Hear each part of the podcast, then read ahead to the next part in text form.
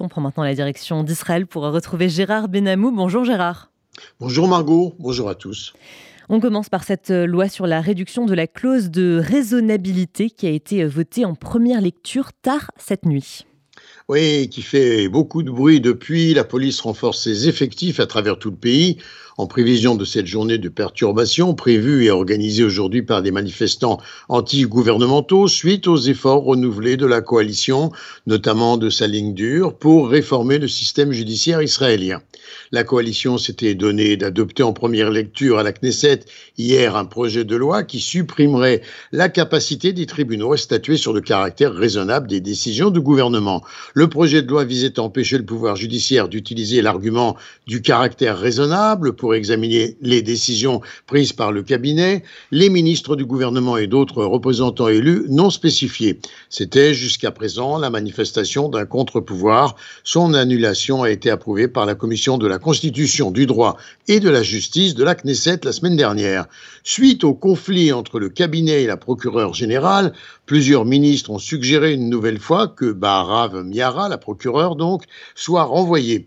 La coalition souhaite en tout cas que cette loi d'annulation soit promulguée avant les vacances d'été de la Knesset, à la fin du mois de juillet. Hier, la loi a été votée, donc dans la nuit, en première lecture. Des manifestants s'étaient introduits dans la Knesset. Ils se sont livrés à une résistance passive en essayant de se coller au sol. Ils ont été évacués de force et expulsés à l'extérieur de l'édifice.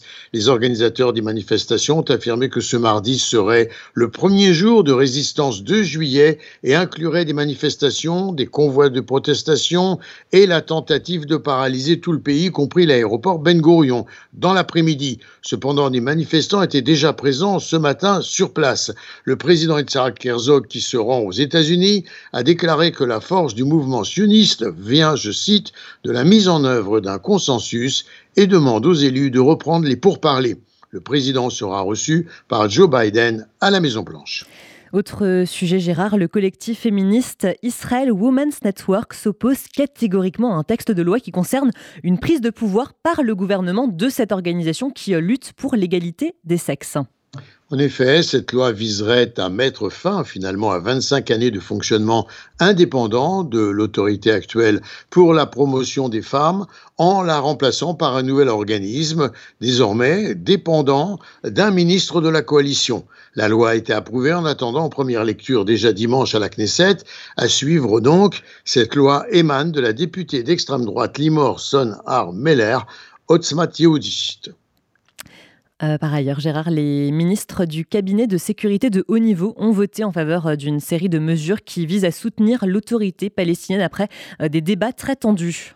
En effet, avec une demande d'un certain nombre de compensation en quelque sorte. Le ministre des Finances d'extrême droite, Bezalel Smotrich, s'est abstenu. Le ministre de la Sécurité nationale, Itamar Benvir, a voté contre, après avoir juré de s'opposer à ces mesures destinées, selon lui, à envoyer un message à la communauté internationale et en particulier à l'administration Biden pour marquer la volonté d'Israël d'aider l'autorité palestinienne. Le gouvernement a déclaré que le vote visait à empêcher l'effondrement de l'autorité palestinienne tout en faisant avancer la demande qu'elle cesse ses activités contre Israël dans l'arène juridico-diplomatique internationale et qu'elle mette fin à l'incitation à la haine dans ses médias et ses systèmes éducatifs, qu'elle arrête également les paiements aux familles des terroristes et d'assassins ainsi que les constructions illégales dans la zone C. Pas d'accord pour l'instant côté palestinien, et puis on évoque une forme de chantage du côté palestinien vis-à-vis d'Israël. Mahmoud Abbas, en tout cas, le président de l'autorité palestinienne, a prévu de se rendre à Jenin très prochainement. Hum, et autre sujet encore, Gérard, des roquettes artisanales ont été tirées depuis euh, Jenin sur une implantation juive. Un groupe terroriste palestinien se faisant appeler le bataillon Al-Ayash, associé à la branche armée du Hamas, lundi après-midi a lancé deux roquettes dans la région de Jenin, dans le nord de la Cisjordanie, en direction de l'implantation juive de Shaked, où des débris de roquettes ont été retrouvés par l'armée. Et enfin, Gérard, l'université de Tel Aviv a reçu un financement du ministère canadien des Ressources naturelles.